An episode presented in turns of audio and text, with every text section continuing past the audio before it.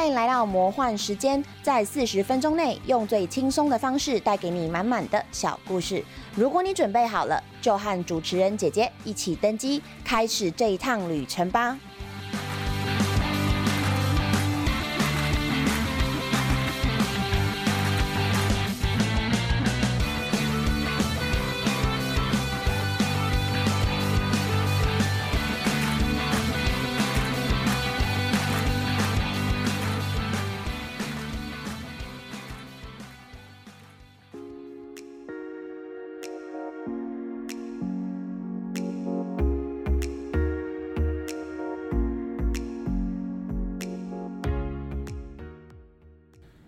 Hello，欢迎大家回到我们的节目《魔幻时间》，我是主持人姐姐。今天我们白人白夜爸爸困的来宾，他上礼拜形容自己的职业是诗意一点来说，是每天看尽世间炎凉和人间冷暖；但讲难听一点，就是看人类究竟能够秀下限到什么程度。工作内容非常的简单，就是帮他们擦屁股，或者是把他们拉出来的屎抹回他们脸上。从这个形容看起来是有点温馨又有点冷血的工作，那究竟是什么职业会有这么纠葛的工作内容呢？马上就让我们来欢迎这一次的特别来宾古贝前律师。大家好，我是古贝前律师。好，在我们正式开始之前，是不是可以请古贝前律师先帮我们稍微介绍一下律师的业务范围？呃，其实律师的业务，我想大家平常看电视或看电影，应该都会有一个既有的印象，就是请律师来打官司。律师在法庭上就会用三寸不烂之舌来说服法官，然后帮当事人脱罪或拿到很多钱这样。但其实律师的业务范围其实很广，用最粗浅的分类来说，律师常做的业务大致可以分为诉讼及非讼两种。诉讼业务就是刚刚说的上法庭打官司，也就是大家比较熟悉的民事、刑事或行政程序。那具体的工作范围就是去法院开庭、写诉状和当事人开会讨论，那这是其中一类。那另外一类就是诉讼业务以外的其他所有业务，我们就统称为非讼业务。那相对于诉讼业务的重点是要去解决已经发生的纷争，非讼业务的重点是在真的出事之前就先预防争议发生。那这样的工作范围就很广啦，最常见的就是审阅契约和写法律意见，再来就是写存证信函或律师函，或是根据客户的需求协助撰写或修改文件。那比较正式就是写正式发布的新闻稿，如果客户有比较特别的需求，也可能会要我们写 FB 声明稿都有可能。那另外就是企业内部也可能会需要律师来扮演中立第三人的角色，协助查证或调查一些事情，出具一些特别的报告之类的，都有可能会遇到。所以综合以上，律师的工作大概就分两种，一种是到法院开庭，一种是事前回答各种法律问题或各种疑难杂症。你像你刚刚有讲到什么 FB po 文啊，或者是看一些纯正信函之类的，就譬如说像这样的书面作业往来，这样的理解是正确的吗？嗯，我觉得可以这样理解。那身为律师，大家应该都会有一个问题，就是你们是不是每天都要去开庭，都往法院跑？呃，如果你主要的业务形态是做诉讼的话，就会比较常去开庭；但如果你的业务主力是在做非讼的话，极端一点来讲，可能一整年都不会去开庭。像我之前就曾经有这样的经验。嗯，不过我现在主要是做诉讼业务啦，但我目前任职的事务所就主要还是会两者兼顾。除了诉讼以外，也蛮常会要做一些非讼业务，像是审阅合约或是出具法律意见之类的事情，就看老板最近接到什么样的案件而定。嗯，如果以我来当例子的话，我今年的诉讼比非讼大概是六比四左右吧，所以近期去开庭的频率就没有这么高。不过回到你刚刚说，是不是每天都要去开庭？其实开庭的频率还是要看承办案件量的多寡，还有法院怎么安排庭期。如果律师身上挂了很多案件，然后法院又很不巧都挑在同一个时间开庭的话，那确实就有可能天天都要跑法院，甚至同一天要赶场开好几个庭，都算是常有的事。好，所以古贝前律师刚刚回答的东西，其实就介于有跟没有之间，大家最爱讲。那既然要赶场，你们时间如果真的卡到的话怎么办？比如说，呃，我今天可能 A、B 案件全部都是在下午一点，像这样子的例子的话，呃，我知道是有叫冲庭，冲就是呃冲突的冲，庭就是开庭的庭。那这样子的问题，你们怎么解决？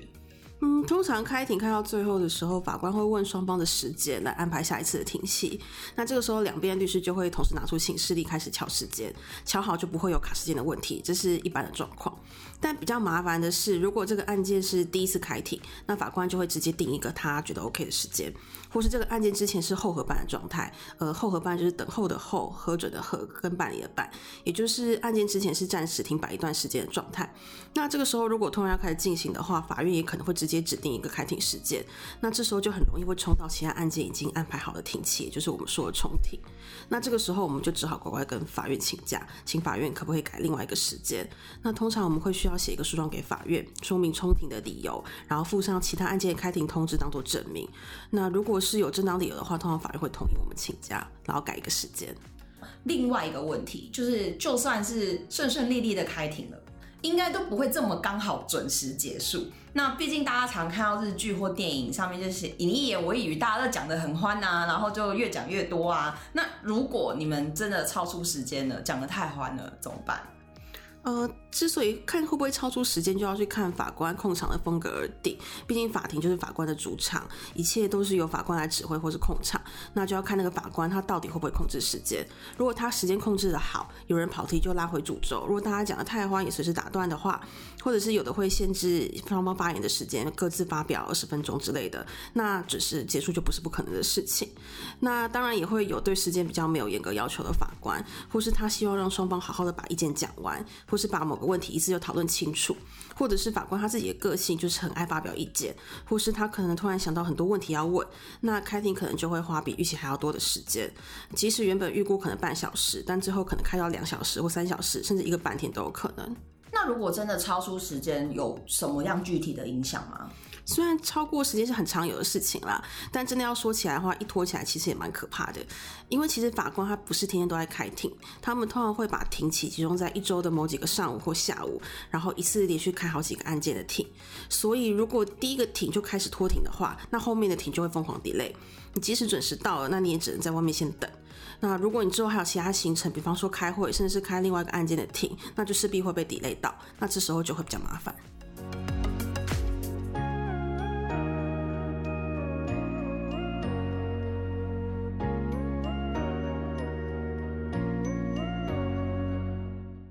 我的另外一个问题是，律师有没有等级之分？例如，你们是不是要考一些资格考去进阶，还是根本没有这个东西？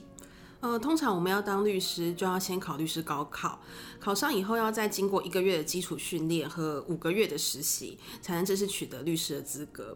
那取得以后，基本上就不会再需要再另外考任何的资格或进阶来升级，基本上就不会有任何等级上的区别，可以直接执行所有的律师业务。那像香港就不太一样，香港的制度和英国会比较像，他们会分成律师和大律师，分别处理非讼业务和开庭诉讼。那这里说的大律师本身就是律师的一个资格的名称，不像我们台湾讲大律师就只是一种尊称或者是单纯的反讽。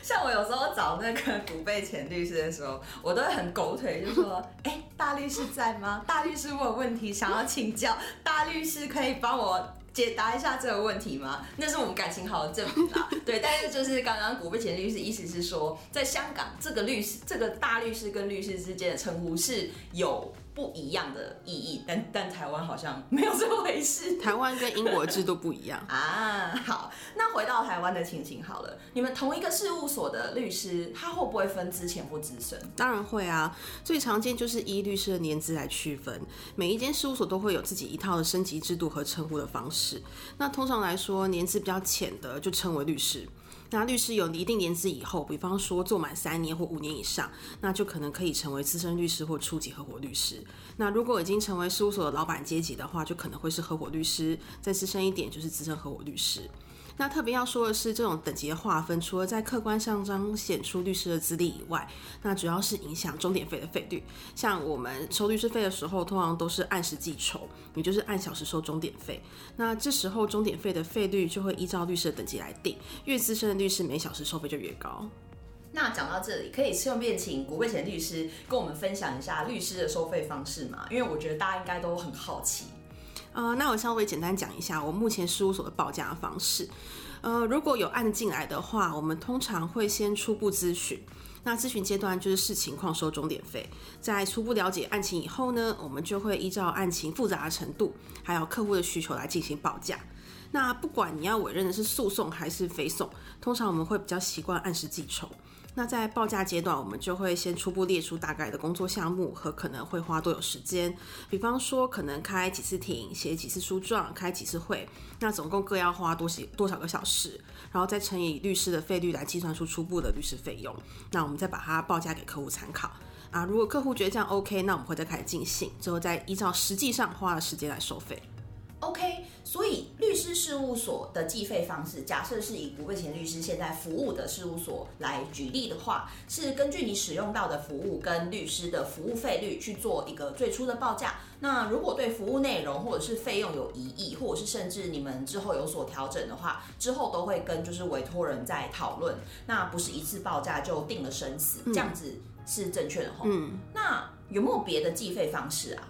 呃，像有些客户他可能会觉得按时计酬怕会超过预算，那就有另外一种方式，就是事先先讲好一个费用的上限。那比方说约好这个案件，它在一定的工作范围内，原则上是按时计酬，但是我们会设定一个一定的金额当做我们清款的上限，超过这个上限的金额的话，我们就不再收费。那不然就是如果就是不管实际的工作时数多少，我们就直接一件计价，就是做好这一件就收总共多少钱。那这几个都是可能的收费方式，那我们都会依照客户的需求和案件具体状况来和客户讨论。另外就是蛮多人其实应该都看过“状子”这个名词，那大家看什么时代剧、古装剧啊，应该也会知道有些不公不义的事情，如果老百姓要申诉，他们都会去告御状，或者是会去衙门，就是去告状。那所以自古到今都有“状”这个字，请问“状子”这个东西到底是什么？我们通常会称为书状，那其实就是一个统称，指的就是在诉讼程序里使用的法律文书。那它主要就是记载当事人的事实和法律的主张，然后提出对自己有利的证据。那举最简单的例子来讲，像是民事诉讼法、刑事诉讼法都有规定，在不同的诉讼程序里，当事人要提出书状。像原告起诉的时候要提起诉状，被告要提答辩状来回应原告的主张，或是上诉人对于判决不不满意想要上诉的时候，就要提上诉状之类的。那其实这是一个动态的过程，我们会视诉讼程序的进展或是法官的要求，不断的提出不同种类的诉状。那你们说你们要写不同种类的诉状，那写的过程中你们有需要查资料吗？呃，如果是内容比较重要的书状的话，写的过程中当然要查资料，而且要进行的前置作业非常的多。那首先在正式写书状之前，我们要对于案件的个案事实越了解越好，所以我们就要仔细的去审阅法院的卷证资料和当事人提供的资料，用客观的证据资料来厘清相关的事实，再进一步建构出我们的主张。等确认完事实以后呢，再就是要研究可能会遇到的法律争议。那其实大家都知道，其实法律出入都是争议，毕竟文字有它的极限。然后随着时空的背景的不同，在解释上可能就会有一定的模糊空间，或者是立法者当初没有想到的漏洞，那就会产生不同的争议。所以这时候我们就要去做法律研究，来确认可能的争议，然后来判断这些争议对我们的影响是什么，然后再找对我们有利的判决来支持我们的主张。那消化完这些东西以后，我们才能开始动笔写书状，把这些东西用法律语言来去组织成一个有条理、有架构的论理文字，来说服法官或检察官来采信我们的主张。那另外就是我们也会写诉状来回应对方的主张。呃，简单来说，诉状诉讼就是要尽量让法官或检察官来相信我们说的故事才是真正的事实，然后对方讲的都是胡说八道，进而得到对我们有利的判决。那要达到这个目的，除了我们自己要建构出合情合理的故事以外，我们也要仔细研究目前对方的主张是什么，然后在诉状里逐一回应，举出证据来反驳他的说法不是事实，都是乱讲，或是挑出论理上有矛盾的地方来进行攻击。哇塞！所以除了你们自己的主张要且要查资料，其实你对方的书状你也要顾到，并且要做一个回应。所以写书状真的是一门很大的学问。那你们写书状会一次就把所有的事情都讲清楚吗？刚刚有提到，其实诉讼是一个动态的过程。我们会依照诉讼具体进展来提出相应的诉状，所以就不用把用一份诉状把所有事情全部一次讲完，可以依照诉讼的策略和法官关心的重点来调整诉状的内容，逐步提出或者是强化我们的主张。那讲到策略，其实我觉得打诉讼跟玩桌游其实有一点像，你要从对方目前打出来的牌去猜他手上还有什么牌。然后评估自己的手上有哪些牌可以出，要在什么时候出牌才可以发挥那张牌最大的效用，还有场上所有对我们不利的情境要怎么排除或处理。再来就是你可能要知道哪些人在说谎，又要怎么去说服最终决定者来去相信你的主张。那这些其实都可以有策略上的思考。那这也是我觉得当诉讼律师有趣的一个地方。所以简单来说，整个过程就是一个叠对叠的感觉。你不但要就是知道自己手上的什么牌，你也是要知道对方的底细，然后要运用不同种的方式来达到你的目的。我忽然觉得，就是聊到现在，觉得顾律师超级邪恶。古贝前律师在我旁边笑，大家有听到吗？就是你你自己也这样觉得吗？你觉得律师邪恶吗？不觉得啊？你觉得你还是很正义的，是不是？是不会讲正义的。好，那。既然就是书状有这么多种，然后又要针对这么多的呃问题主题去答复的话，你们的书状的篇幅会不会超级长？有一些人可能会有一种迷思，就认为写越多越好。那基本上当事人基本上百分之九十的当事人都会觉得写越多越好，但其实不是这样。呃，基本上呢，法官也是人，那人的时间跟专注力都是有限的。基本上看到字很多懒得看，那这是人类天生的惰性，没有办法回避。所以，如果你硬写给硬写一篇很长，或者是又一直讲反复讲一样东西的书状，那法官可能看一看，觉得都是重复的东西，那他就不想看了。或者即使他很努力、很认真，想要仔细的去读，但他读到后面就忘记前面的重点，那也有很容易就迷失或者是消化不良。所以我觉得书状如果篇幅太长的话，我反而还建议可以考虑拆成好几份，然后分次递给法院。那举个比较差一点的比喻，就是说那可能就像是小说连载一样，每次都浓缩重点，然后提出新东西，可能会比每同一套东西写的啰里吧嗦又很冗长还要再来的有效。那看来写诉状是诉讼业务的很重要的一环。那你个人对这件事情的看法是怎样的？呃，我个人觉得最辛苦的是写诉状，通常会有死线，特别是法院给的期限常常很赶。有时候法院来函就直接说函到十日内要提某某诉状，或是判决出来以后，法律有规定二十天内要提上诉，那你就要在二十天内提上诉状。那像这种法律有规定的死线是绝对不能超过那个期限，那在时程上就会很可怕。那特别像是我目前工作事务所，他比较习惯团队办案。那通常就是我可能会要先写书状的第一稿，写完以后呢，那这个第一稿要呈上去给团队其他比较资深的律师看，那就要一层一层的递上去。那直到讨论修改到大家都没有意见以后呢，我们才可以拿给客户确认。那等客户确认完以后，才能正式交给法院。那在这个过程之中，团队内部修改要花时间，客户确认也要花时间，然后最后请助理制作书状的行政作业，他也要花时间。所以全部时间扣一扣，通常最后都没有几天可以写第一稿，所以最后就是天天都会被死线追着跑，就常常会觉得很紧张。所以我这边也劝奉劝大家，如果很痛恨赶死线人的话，就可以考虑一下，不要选律师当做职业。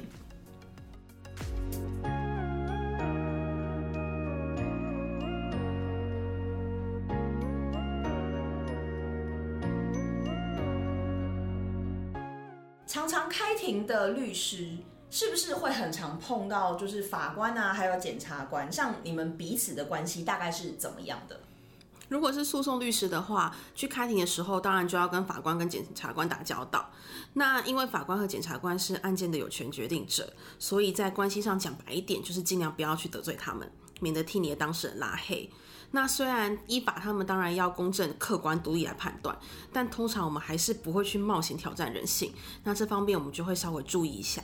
不过，虽然说是不得罪，但如果你遇到态度比较夸张或是很不友善的法官或检察官，那你身为一个律师，也不能只因为怕他们生气就不讲该讲的话。那到底要怎么不卑不亢、理直气和地表达你的立场，然后尽可能用客观证据和法律的主张来说服他们，就是我们律师的重要的任务。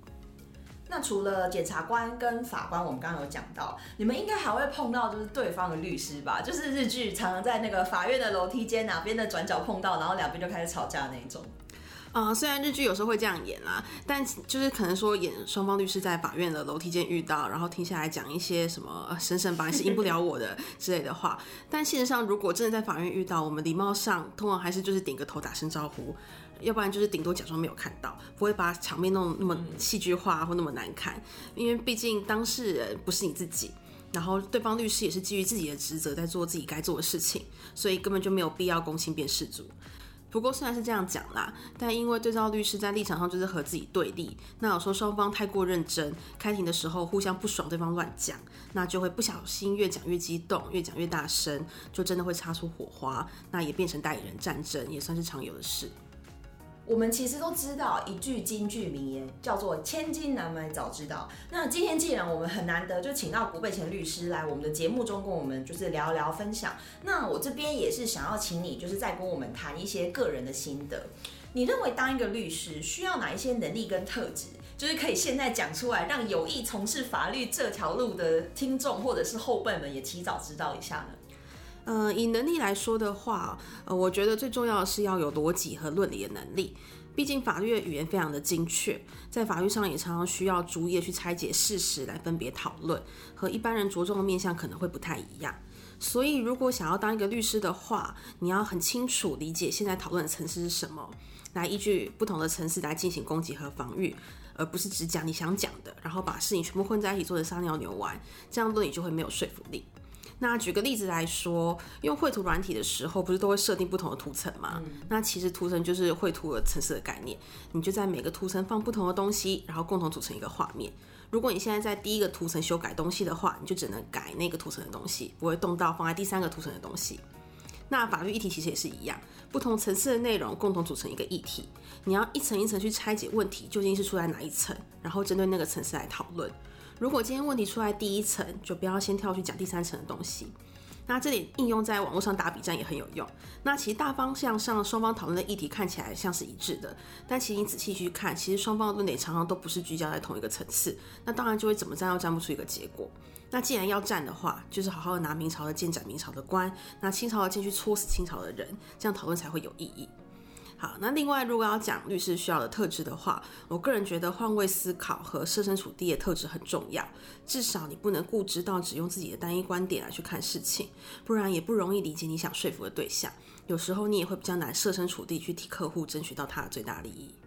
所以综合上面来说的话，你说要拿明朝的武器打明朝的人，清朝武器打清朝人，意思就是说不可以拿明朝的剑斩清朝的官。你的缜密的思考逻辑是必须的。再来就是你有说到呃换位思考的能力，还有设身处地思考。譬如说你今天要替你的客户就是思考，然后替他争取到他的最大利益。那选择当律师对你而言有没有最需要，或者是你觉得你非常需要去学习克服的难关？因为我是做诉讼嘛，所以对我而言最需要克服的其实就是临场反应。像是在开庭的时候啊，法官有时候会问一些你意想不到的问题，或是有时候你要及时反驳或回应对照的主张。那这时候你到底要如何回答，而且不能出错，或者是在很短的时间内决定策略上应该怎么采取行动，都很考验临场反应。所以我个人觉得还蛮重要的。那在律师这份工作上，你有没有发生过什么魔幻或者是很荒谬的事情？我们的听众都非常期待这一趴。啊，真的要说起来的话，我有魔幻的老板、魔幻的客户、魔幻的法官和检察官，那当然也有魔幻的对照和律师。那其实，在朴实无华的生活里面，每一天都充满着魔幻。那在这边，我就讲一个前阵子发生的事情，就是我在开庭的时候遇到一位非常魔幻的书记官。那先简单介绍一下书记官他在开庭的时候扮演的角色是什么。那其实书记官主要会负责打笔录。也就是在开庭的时候，他会同步用电脑打字，把法庭上发生的一切记录下来，来制作成开庭的笔录。那原则上，这个开庭笔录呢，法官的问题还有两造律师的回答都要记录下来。那至于记录的详细程度，就要看法官的要求和书记官的打字速度。有些法官会希望逐字记录，然后也有一些法官会觉得只要记重点就好。那我前阵子遇到的书记官呢，很不幸的就是打字非常慢的类型。那其实打字慢还好。因为通常我们遇到书记官打字慢，那我们就每讲一句话以后，我们就先停下来，等书记官打完以后，我们再继续讲下一句，或是也可以先一次讲完之后再浓缩一段重点给书记官打。然后也有一些法官会习惯自己整理律师发言的重点来给书记官记录。但那位魔幻的书记官呢，除了打字慢以外，他的态度也不是很认真。每次开庭就看到他瘫在椅子上，一脸生无可恋的样子，能不打字就不打字，直到法官开口的时候呢，才不情不愿的高抬贵手。打出来的笔录也精简到不能再更精简的程度。那通常遇到这种情况，我们虽然很无奈，但事后顶多就在补书状讲完整一点。但麻烦就在于那一次，我方其实有传证人。那如果证人的证词没有被完整的记录下来，那我们就没有办法在诉后续的诉讼呈现那部分的有力证词。所以当书记官漏记重点的时候，我们就只能请他协助补充。但没有想到那个模范的书记官就直接反驳说：“这难道有必要要记录下来吗？”有啊！当他听到真的超傻眼，真的不是没有见过态度不好的书记官，但这么夸张真是第一次见到。那后来当然法官是有出来打圆场，就是请书记官帮忙还是补充记录一下，虽然是没有造成实质上的伤害，但是我的心真的很累。真的是很魔幻呢，就是可以好好工作吗？书记官先生、小姐，拜托好好工作。好，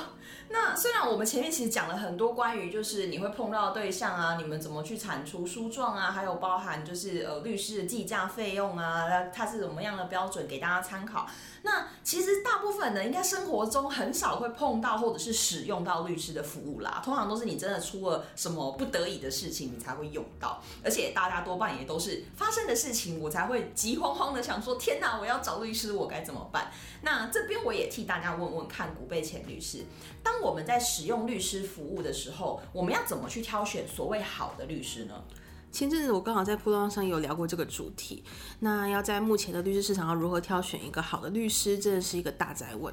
毕竟现在的市场环境有很多律师会靠电视和网络来行销，就是凭着包装来博得一定的知名度。但他实际上的风评和他办案能力如何，其实只有法律圈的圈内人才会知道。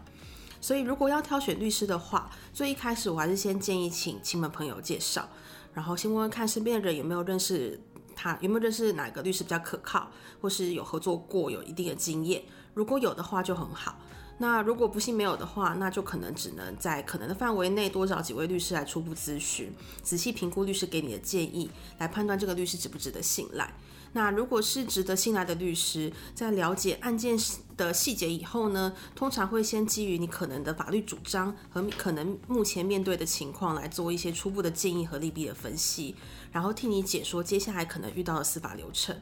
那我个人觉得这里的重点其实在于利弊分析，特别是哪些事情对你不利的这个部分。那我做初步咨询的时候，有的时候会看到一些客户啊，只要一听到不利这两个字，就整张脸垮下来。就觉得为什么律师要站在对方的角度想？为什么你没有想我的？你没有想我的心情？可是那才是你的弱点啊！重点不是要防御吗？对啊，所以其实律师提供专业服务的价值就在于他能够以一个第三人的角度来为你进行客观的分析，替你想那些你没有想到的事情，或是你想得到但你碍于情绪而不愿意去想、不愿意去承认的事情，确保你了解这些资讯以后，你才可以做出相对正确而适当的判断。所以反过来说，如果今天你请的律师他没有提出客观的分析，他只是一直附和你的委屈，就是一一直说你想听的话，然后把案件天花乱坠讲得很乐观，那你反而要去注意他是不是真的值得信赖。所以律师如果真的是有讲丑话，那可能就也是说稍微提出另外一个方向的思考。让大家都知道这件事情不是你躲着它就不会发生的这样子。那你刚刚说从身边开始打听，然后有疑问的话，就是比如说建议大家去多方咨询啊，去问。那有没有更具体的方式，或者是有哪一些就是要素可以协助我们判断？嗯，我提供两个比较具体的方法给大家参考。第一个就是看律师的专项背景是不是符合你的案件需要，就是用最具体的经验和实际来判断。比方说，你今天收到刑事的传票。那你就可以优先找常做刑事诉讼的律师来帮忙。那如果建商和你在讨论都跟契约，那你就优先找擅长都跟领域的律师来协助。那你在找律师的时候呢，你也可以先询问律师，比方他都在做哪方面的案件。如果谨慎一点，你也可以去看律师事务所的官网，或者是去法司法院的法学资料检索系统去搜寻律师的名字，来看看律师代理过案件是以哪一些类型为主，然后他的案件的实际如何。那第二个方法就比较偷懒一点，就是你直接去找品质相对稳定的中大型律师事务所。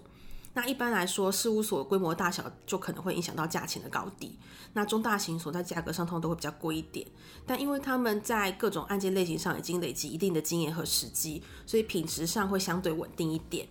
那如果你完全没有信赖的律师，然后你时间也没有很多，没办法仔细挑选的话，然后那个案件又很重要，没有办法让你冒险。那如果你预算许可，或许可以优先考虑找有口碑的中大型所来帮忙。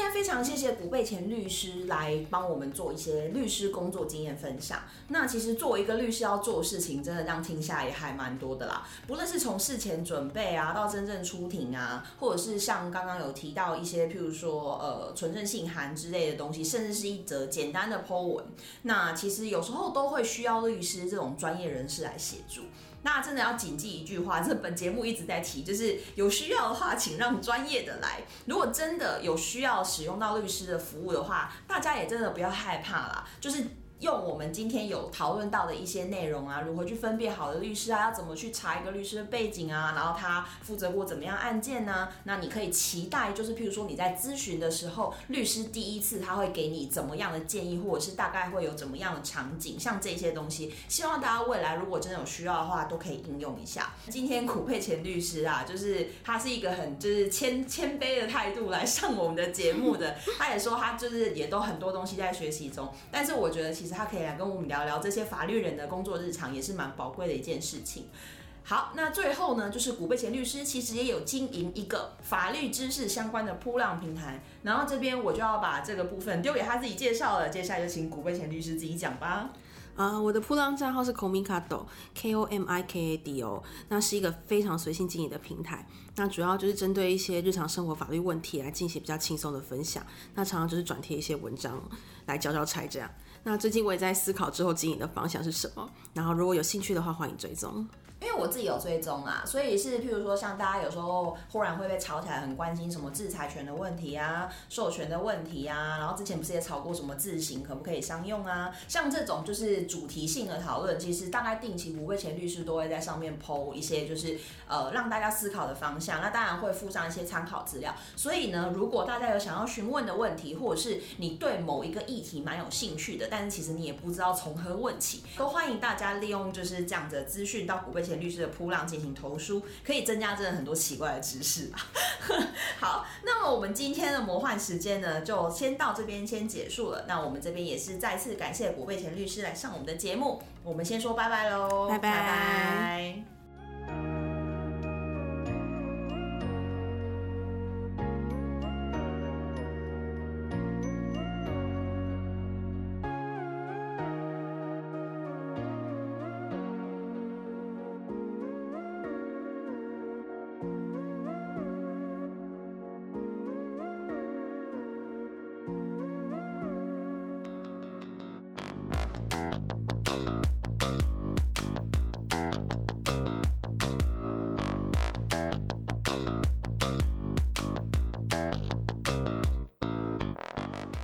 感谢大家收听今天的节目《魔幻时间》，我是主持人姐姐。下周我们也会为大家邀请到一位特别来宾，并且在本次节目的最后，让来宾形容一下自己的职业。各位听众也可以先猜猜看，下次来宾的职业究竟是什么呢？我们下次见喽，拜拜。